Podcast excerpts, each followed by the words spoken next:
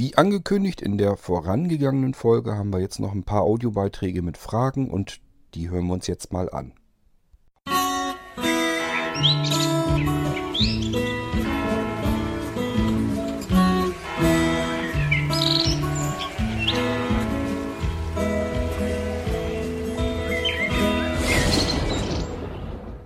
Wir hatten ja schon einen Audiobeitrag von dem Dennis in der vorausgehenden Folge.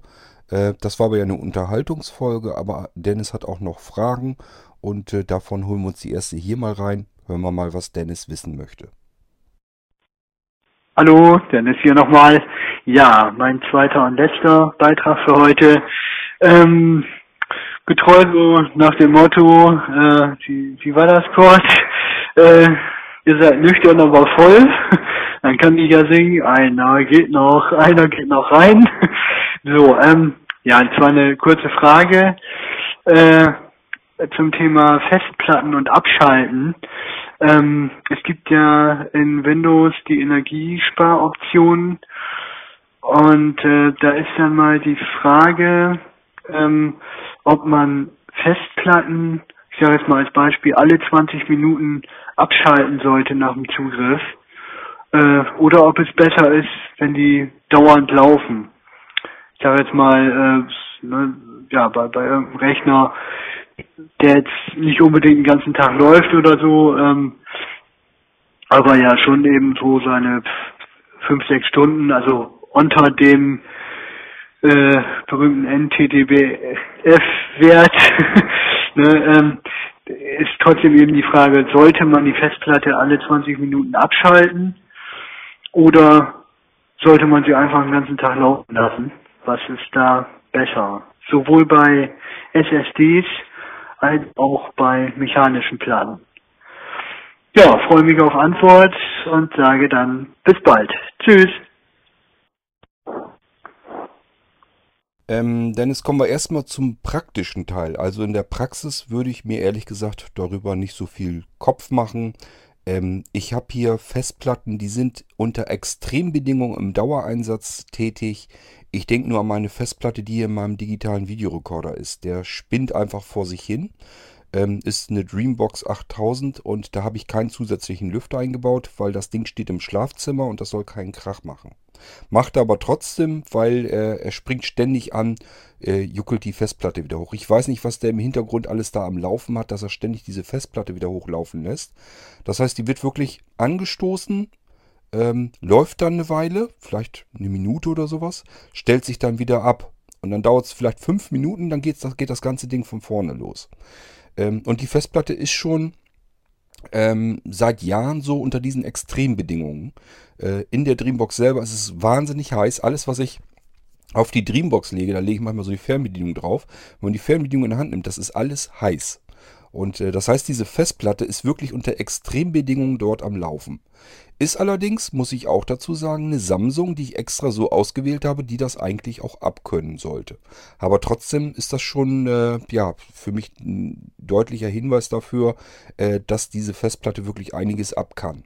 Deswegen habe ich sie auch immer ganz gerne genommen und auch in die Computer verbaut, weil ich einfach wusste, da hast du keinen Ärger mit. Aber dass die selbst sowas abkann, das hätte ich nun nicht gedacht. Mit anderen Worten, es wird mit Sicherheit davon abhängig sein, was für eine Festplatte man eingebaut hat. Wenn man eben eine richtig gute Festplatte hat, dann hält die auch sowas aus. Ist das alles kein Problem. Wenn man ähm, aber eine Festplatte hat, die das eben nicht gut abkann, dann wird die mit Sicherheit an sowas dann schnell mal kaputt gehen. Nun ist es so mit deinen 20 Minuten, weiß ich nicht, ob das nun unbedingt das Problem ist. Rein technisch ist es so, die Festplatte hat ja verschiedene mechanische Teile, unter anderem den Schreiblesekopf, der hat, hängt an einem Schrittmotor dran, der den Schreiblesekopf direkt auf, an der Stelle positionieren kann, die jetzt gerade gebraucht wird, rein äh, vom Auslesen der Daten oder vom Beschreiben der Daten. Dann hat diese Festplatte noch einen Spindelmotor, der hält äh, die ganze Scheibe auf ähm, Rotation. Warte mal, ich frage mal eben das Amazon Echo, ob die was zum Spindelmotor weiß. Suchbegriff Spindelmotor. Ergebnis: Der Spindelmotor ist ein Elektromotor, dessen Aufgabe darin besteht, eine Spindel in Rotation zu versetzen. Herkömmliche Elektromotoren, die eine Spindel, Achsen, Arbeitswellen oder sonstige bearbeitende Bauteile einer Maschine antreiben werden oft als Spindelmotor bezeichnet. Allerdings gibt es nicht nur eine sprachliche Abweichung, denn der Ausdruck Spindelmotor aus dem Englischen ist mit dem deutschen Ausdruck nicht übereinstimmend. Unter dem englischen Begriff versteht man einen elektronisch kommutierten Gleichstrommotor, der ausschließlich zum Antreiben von Festplatten entwickelt wurde. Nun gut, auch keine spannenden Informationen, aber was soll's. Ähm, ja, dieser äh, Spindelmotor ähm, soll also die Festplattenscheibe, die magnetisch beschichtete Scheibe, antreiben, auf Rotationen bringen. Und das kannst du dir ähnlich vorstellen wie mit dem Fahrradfahren. Wenn du Fahrrad fährst und versuchst erstmal überhaupt in Gang zu kommen, dann musst du viel Kraft aufwenden und letzten Endes musst du auch Kraft aufwenden, wenn du wieder abbremsen möchtest. Das mit dem Abbremsen ist beim Spindelmotor nicht so schlimm, der lässt, wird einfach auslaufen gelassen. Ähm, das hört man ja auch. Wenn man eine Festplatte wirklich abschaltet, dann dreht die noch so ein ganz kleines bisschen nach. Ähm, das Problem ist also vielmehr dieses ständige Wiederanstoßen. Dafür wird viel Kraft gebraucht und wo Kräfte sind, da ist der Verschleiß in der Regel auch ein bisschen höher. Das heißt, wenn du jetzt so eine Festplatte hast, die ständig wieder neu angestoßen werden muss, wo die äh, Platte wieder auf Rotation kommen muss, ist das eventuell, je nachdem, wie die Festplatte gebaut ist, wie gut sie das aushält, ähm, ist das, kann das für sie ne, äh, eben bedeuten, dass sie dadurch schneller altert, weil eben äh, höhere Kräfte ständig wieder neu wirken müssen und dort mehr Verschleiß entsteht. Gibt eben Festplatten, denen macht das gar nichts aus, so wie offensichtlich meiner Samsung-Festplatte in dem digitalen Videorekorder. Und es gibt Festplatten, denen würde ich dann eher zutrauen, dass sie dann irgendwann mal kaputt gehen.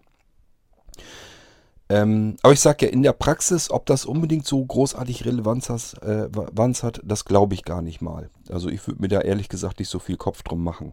Vor allen Dingen, wenn du sagst, du machst das, äh, lässt das so eingestellt, dass das nach 20 Minuten passiert, dann wird ja diese Festplatte nicht ständig neu angestoßen. Also von daher würde ich es auch so machen. Das ist das, was ich dir eben sagen kann.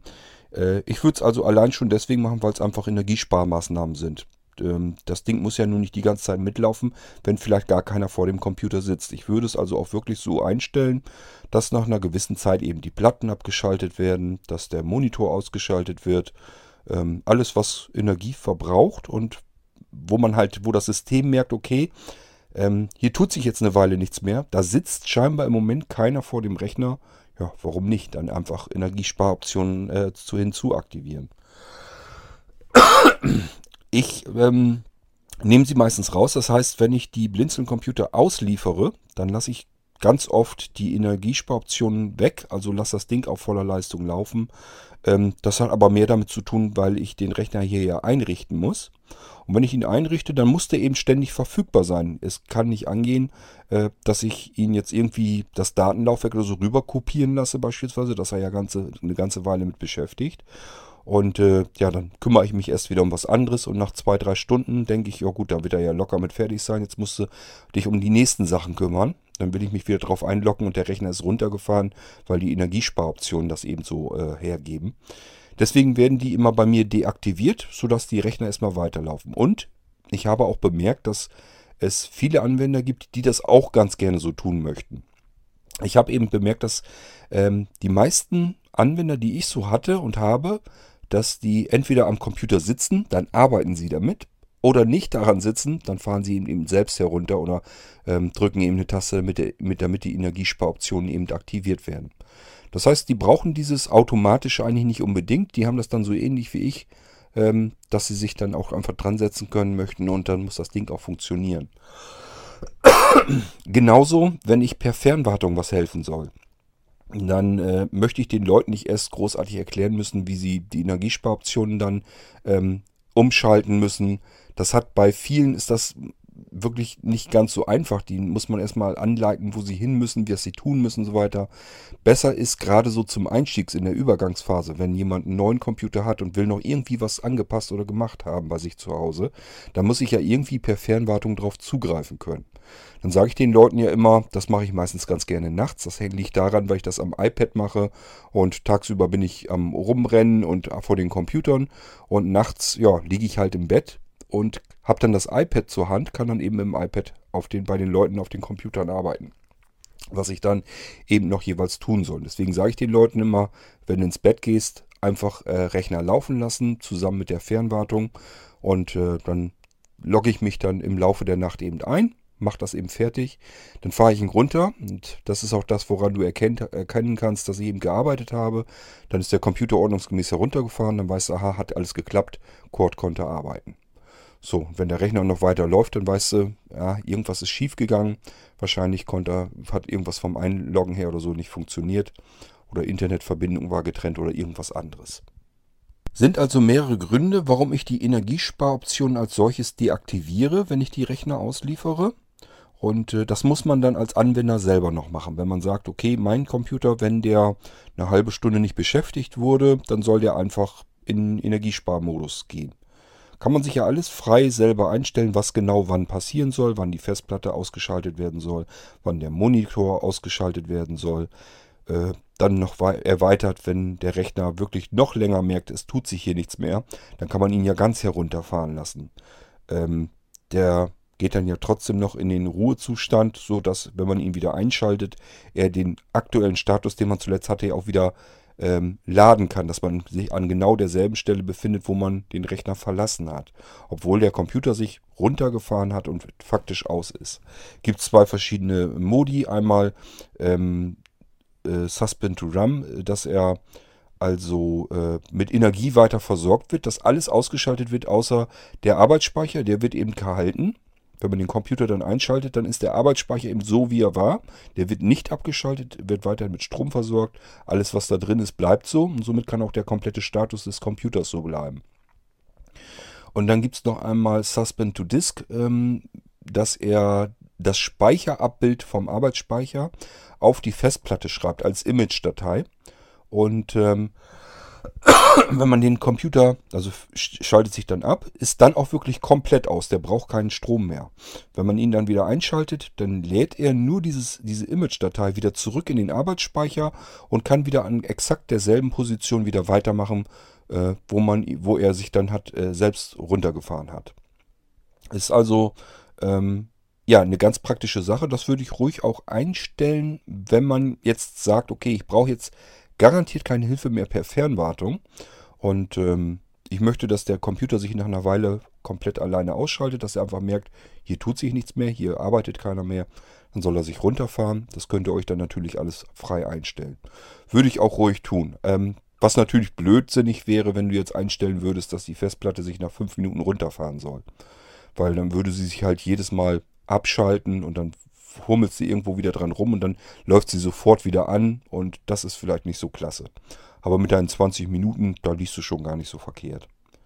Ich persönlich würde es ein bisschen weiter nach hinten ziehen. Ich würde einfach sagen, die Festplatte machen wir nach einer halben Stunde aus, vielleicht sogar nach einer ganzen Stunde. Ähm, der Stromverbrauch da drin, das ist nicht ganz dolle. Äh, deswegen muss man es nicht unbedingt machen. Und ähm, ja, ob die Festplatte nun ähm, zwischendurch mal mit ausgemacht wird oder nicht, sollte ihr eigentlich nichts antun. Ähm, aber ich sage ja, es gibt wirklich unterschiedliche Festplatten und die einen können das eben komplett ab, denen macht das überhaupt nichts aus und andere können es eben nicht so gut ab. Ich habe das eben schon öfter festgestellt, wie beispielsweise mit dieser Festplatte, die Samsung, die ich hier eingebaut habe. Das ist wirklich ein Extremfall unter den Bedingungen, wo die jetzt arbeiten muss, dass die wird da förmlich drin gegrillt und wird ständig an und ausgeknipst. Und deswegen äh, weiß ich einfach, okay, das ist einfach so ein Zustand, ein extremer Zustand für diese Festplatte. Ich habe es aber so drin gelassen, einfach weil ich neugierig bin, um zu erfahren, wann steigt die denn vielleicht doch mal aus. Würde mich mal interessieren, ähm, ja, wie lange sie das noch so mitmacht und deswegen lasse ich sie einfach so weiter da drin laufen. Bisher hat sie immer noch hingekauen und sie läuft noch weiterhin äh, schon seit vielen, vielen Jahren und ich lasse sie dann einfach mal weiter so laufen. Gut, aber ich bin mir 100% sicher, das könnte ich nicht mit jeder Festplatte machen. Es gibt so bestimmte Festplattentypen, wenn ich die da reinschrauben würden, würde, äh, die würden das nicht lange mitmachen, dann wären die sofort im Eimer. Ähm, dann hast du noch mit SSDs, da spielt es überhaupt keine Rolle, weil da gibt es keine mechanischen Teile. Äh, da ist nichts, was, das, was irgendwie schaden könnte oder sowas oder was irgendwie an- und ausgeschaltet werden müsste, gibt es da alles nicht. Da läuft normalerweise sowieso höchstens der Controller-Chip-Satz mit in der SSD mit weiter, dass der eben sich am System angemeldet hat und darauf wartet, dass er Befehle kriegt. Ähm, ansonsten der restliche, der restliche Teil der SSD, äh, der muss gar nicht mit Strom versorgt werden. Erst dann, wenn äh, die Speicherzellen angesprochen werden müssen. Also bei einer SSD ist es überhaupt, spielt es überhaupt keine Rolle. Da brauchst du gar nichts einzustellen.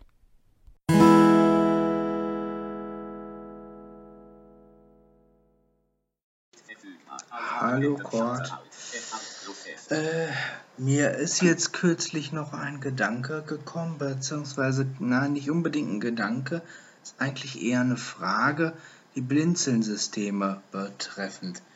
Und zwar sagst du ja, das interessiert mich jetzt einfach mal, mh, hm, äh, ja, dass du halt äh, die Windows-Systeme optimierst und unter anderem bei dieser Optimierung von den DLLs und den Registry-Einträgen ja auch äh, Sachen in die Kontextmenüs holst, die auf Standard-PCs so nicht vorhanden wären. So, nun hast du aber auch in den Kontextmenüs ja manchmal Sachen wie die FTP-Freigabe und so, die du selbst entwickelt hast. Ähm, mich würde jetzt mal interessieren, äh, weil das ist ja nicht, also taucht zumindest, wäre es mir jetzt nicht aufgefallen, dass in jedem Kontextmenü Zusatzfunktionen auftauchen, äh, ähm, die man bei anderen Rechnern so nicht hat. Ähm, Deswegen würde mich jetzt mal interessieren, vielleicht sind mir die Kontextmenüs noch nicht begegnet. Das kann durchaus sein. Ich habe auch noch lange nicht alles erforscht. Aber mich würde interessieren, hm, was zum Beispiel jetzt äh, eigens entwickelte äh, Funktionen sind und woran man die erkennt. Ich denke mal, die wird man wie bei der FTP-Freigabe an dem Copyright erkennen. Aber mich würde natürlich auch mal interessieren, was sind denn jetzt, sage ich mal, ähm, Funktionen, äh, ja, die du quasi aus Windows rausgekitzelt hast per Optimierung, per Registry-Eintrag und so, die sonst normalerweise nicht in einem Kontextmenü zu finden wären, äh, ähm, was aber trotzdem in der Hinsicht, sage ich mal, keine von dir geschaffene Eigenentwicklung darstellt und wo diese Funktionen zu finden sind. Ähm, einmal selber so für mich, aber auch wenn man jemandem das System vorführt, dass man einfach auch mal ein konkretes Beispiel zeigen kann und sagen kann, so hier sind zum Beispiel Funktionen im Kontextmenü, ähm, die hast du in einem normalen Rechner nicht, die sind aber quasi durch die Windows, äh, durch die Nicht-Standard-Installation von Windows entstanden äh, und nicht durch Blinzelns Eigenentwicklungen. Weil die Eigenentwicklungen, die kennt man ja und so, aber man, ich würde mal wissen, äh, gerne wissen, wodurch man das unterscheiden kann und wo man ganz, äh, ob es ganz konkrete äh, Stellen gibt, wo man ähm, ja so, so System, äh, so, so Einträge finden kann im Kontextmenü zum Beispiel, die wirklich äh, dadurch entstanden sind, dass einfach die Systeminstallation äh, optimiert und konfiguriert wurde entsprechend und da Menüeinträge rausgekitzelt worden sind, nur weil eben Windows nicht als Standardinstallation installiert ist.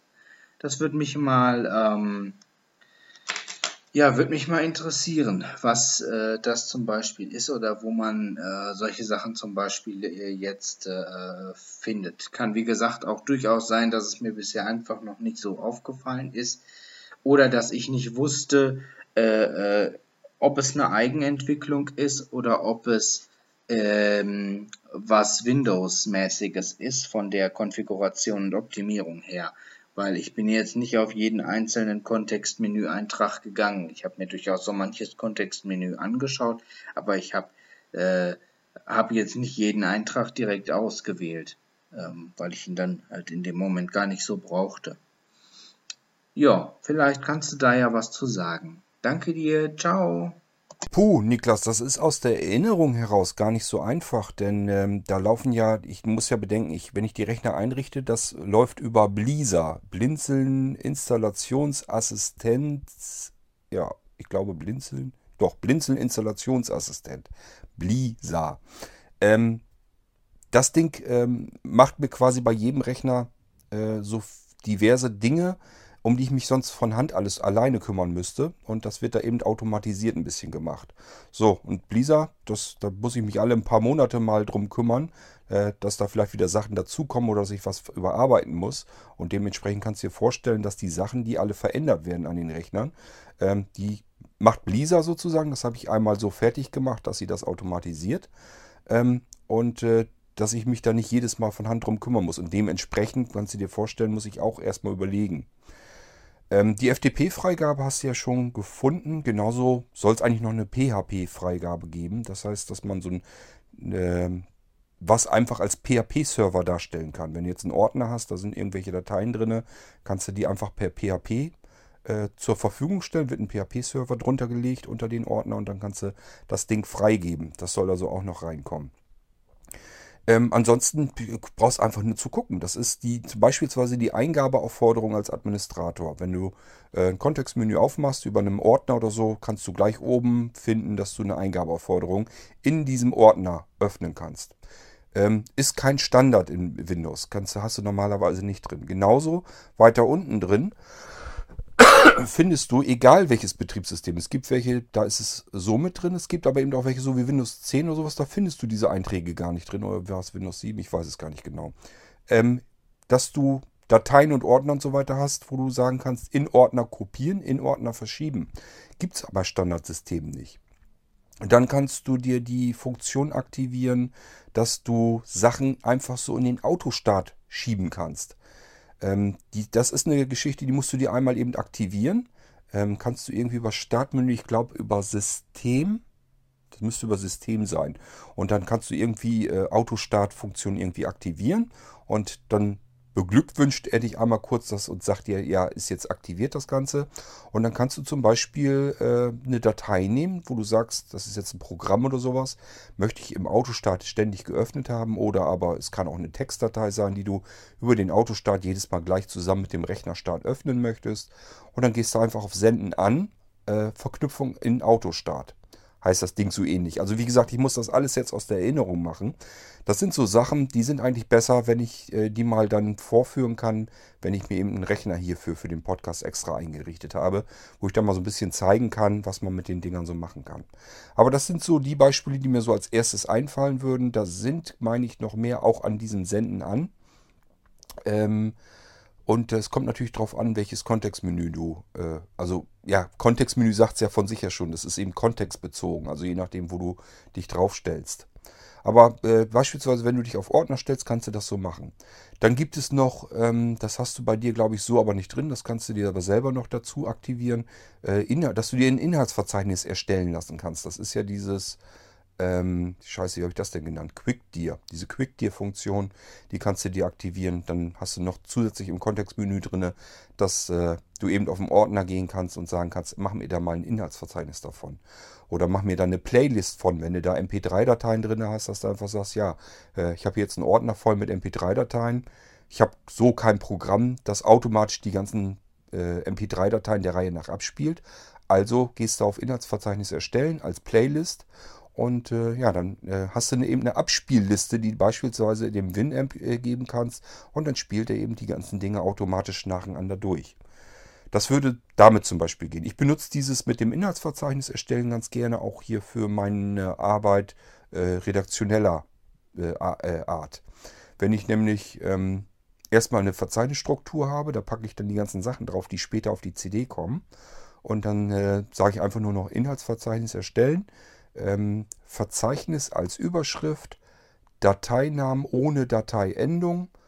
Ähm, ja, dann bekomme ich nämlich genau das, was ich brauche, was ich abgeben muss für das Inhaltsverzeichnis der Master-CD, die ich dann immer abgeben muss. Das heißt, ich selber benutze die Sachen dann auch ganz gerne so.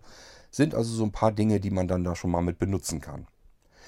Ähm, da werden auch sicherlich noch weiter dazu, Dinge dazukommen. Ich habe noch mehr Sachen in petto, wenn die fertig werden, dass die da noch mit reinhuschen sollen. Aber äh, bei der ganzen Systemoptimierung geht es ja bei Weitem nicht nur ähm, um das Kontextmenü. Das sind ja nur so ein paar Sachen. Äh, da spielt noch viel mehr rein. Hauptsächlich ist alles darauf ausgelegt, um die Leistung zu erhöhen von deinem Computer. Ähm, das merkst du bei deinem dicken, fetten Nano mit dem i7, merkst du das relativ wenig. Wenn du da den vergleichst mit dem anderen i7, das liegt einfach daran, weil die Dinger von sich ja schon so viel Power haben, ähm, dass der Unterschied nicht mehr so deutlich spürbar ist. Aber wenn du dir einen schwächeren nimmst, beispielsweise deinen Nano Sense, ähm, der hat ja bei weitem nicht so einen kräftigen äh, Prozessor da unterm Hintern. Und trotzdem läuft der knackiger, als wenn du äh, denselben Computer jetzt hättest äh, von jemand anders eingerichtet. Möchte ich mit dir fast wetten. Ich habe das immer wieder gehabt, dass ich Anwender habe, äh, die wirklich gesagt haben, ja, ich habe jetzt meinen Blinzeln-Computer, der arbeitet feilschnell, der, da sitzt richtig Dampf hinter. Auf Arbeit habe ich einen, der sollte von den Werten eigentlich schneller laufen, habe ich aber nicht das Gefühl. Und das ist genau die Bestätigung, die ich eigentlich davon habe und brauche, wo ich genau sage, ja, es liegt eben an diesen Optimierungen. Ich bekomme ähm, aus einer Standardinstallation bekommt man einfach viel mehr Dampf raus, wenn man weiß, an welchen Schrauben man eben drehen muss, wo man eben was tun kann, damit das ganze System insgesamt einfach flotter laufen kann. Da kann man also wirklich ein bisschen was rauskitzeln und das ist allein schon von der Geschwindigkeit her. Ähm, du musst eigentlich nur ungefähr dieselbe äh, Hardware-Zusammenstellung nehmen und vergleichst die mal mit einer anderen Geschichte, also wo ein ganz normales äh, System drauf installiert wurde, ein normales Windows, wirst du feststellen, dass das Ding einfach deutlich äh, flotter arbeiten kann. Ja, und das sind eben so, das ist der Hauptteil, das ist eigentlich das, was eigentlich wichtiger ist an den ganzen Optimierungen. Das andere sind ja nur so Ergänzungen, was man alles noch so machen kann. Und das ist ja auch nicht nur äh, im Kontextmenü, sondern dein ganzes Startmenü ist ja durchzogen mit verschiedenen Funktionen. Du musst ja nur dein Startmenü mal durchgehen, die ganzen verschiedenen einzelnen Programmgruppen und guckst dich da mal um. Das sind ja nicht nur immer einfach nur ähm, Programme, die du dort hast, die dort starten, sondern das ist ja auch ganz oft, dass da eine Funktion richtig drin sind als Eintrag. Dass du wirklich am Eintrag schon sehen kannst, okay, hier wird jetzt eine bestimmte Funktion löse ich hier jetzt aus. Das hast du da ja auch drin. Wir können das gerne mal alles so mit durchgehen. Hatte ich dann sowieso vor, dass wir das ganze Startmenü und so weiter mal durchhuschen. Das werden wir alles mal machen, wenn ich dann mal irgendwann den Rechner fertig habe, ähm, dass man einfach live hier im Podcast mal durchgehen kann äh, durch den blinzelnden Computer, durch so ein System. Dann kann ich euch das alles mal zeigen. Genauso mit diesem mit der ganzen Multiboot-Geschichte und sowas alles. Das sind alles so Sachen. Ist ganz schön, wenn ich euch das hier so erzähle, aber vorstellen kann man sich dann trotzdem nicht so richtig. Macht, glaube ich, dann mehr Sinn, wenn man es wirklich zeigt, dass ihr es wirklich direkt mithören könnt. Und äh, dann wisst ihr auch, was wo drunter liegt und was man überhaupt alles so machen kann.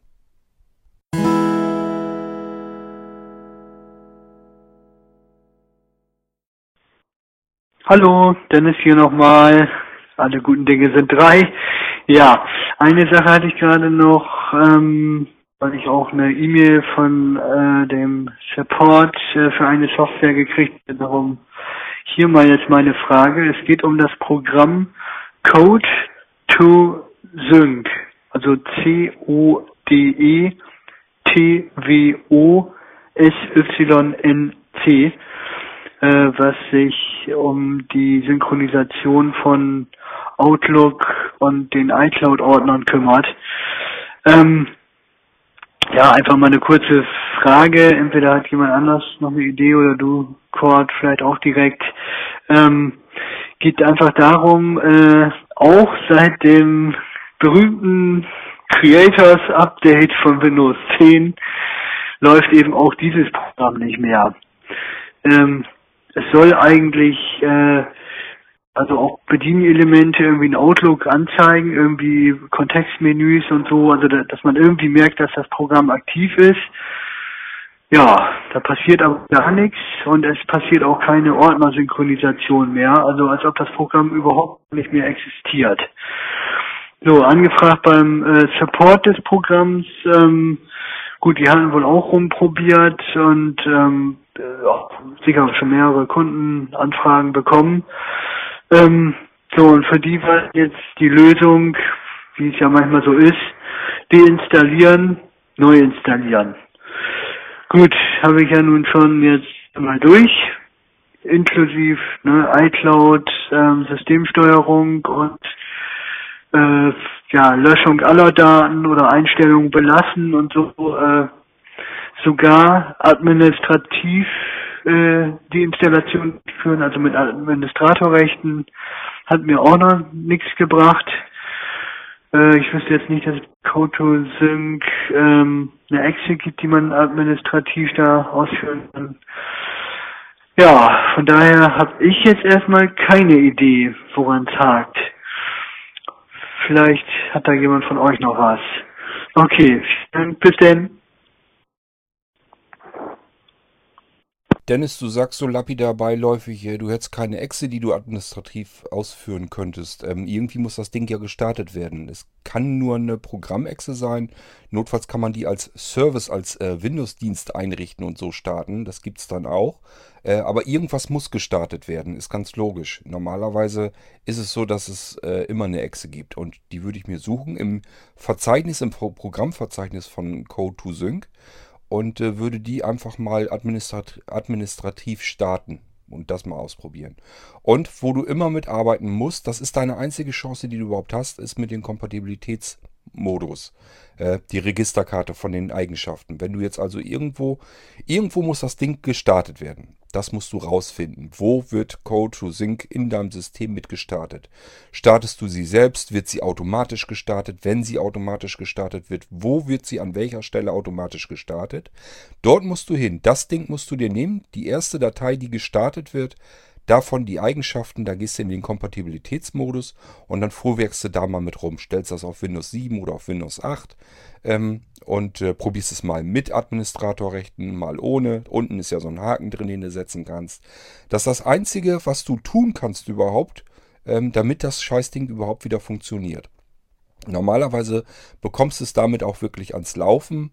Ähm, ja, ich habe selten Fälle, da ist es sehr schwierig gewesen. Da musste ich mir was anderes überlegen und einfallen lassen.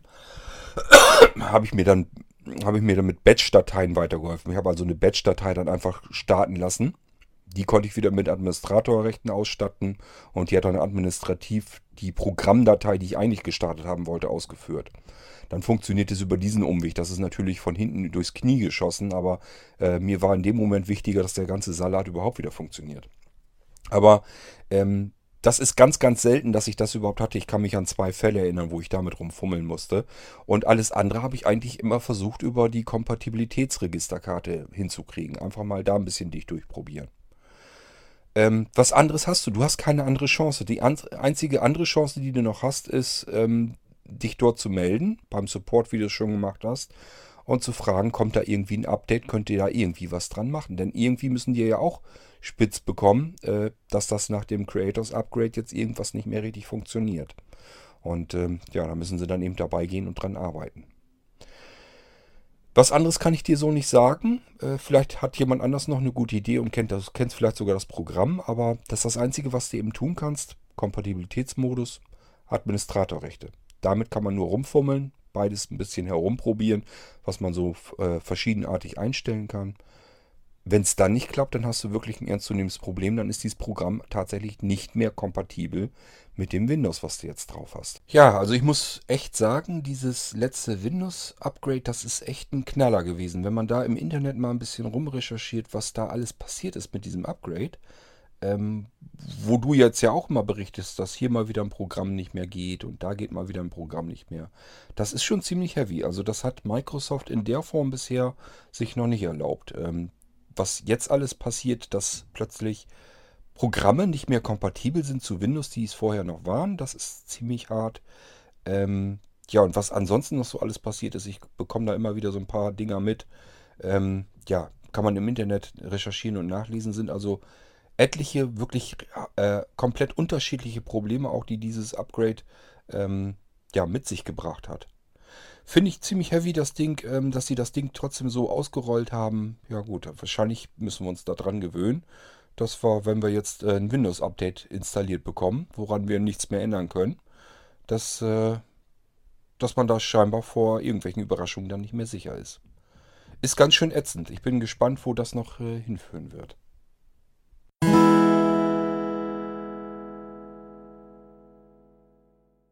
Und damit wären wir auch schon wieder am Ende der Fragenfolge, denn ich habe keine weiteren Audiobeiträge mehr, keine weiteren Fragen mehr, die es zu beantworten gibt. Und äh, ja, damit können wir diese Folge dann auch beenden. Ich weiß nicht, ob ich heute noch irgendeine Folge aufzeichnen will. schauen wir mal. Ähm, sind ja auch schon wieder zwei. Müsste eigentlich reichen, zwei Folgen pro Tag. Es gibt Leute, die schaffen noch nicht mal zwei Folgen äh, pro Monat. Ähm, gut. Schauen wir mal, was uns als nächstes im Irgendwasser erwartet. Ich weiß das ja selbst auch immer nicht so richtig. Ähm, aber lasst euch überraschen, so wie ich das auch tue. Und ich würde sagen, habt einen schönen Tag. Wir hören uns bald wieder sicherlich. Macht's gut. Tschüss, sagt euer Kurt Hagen.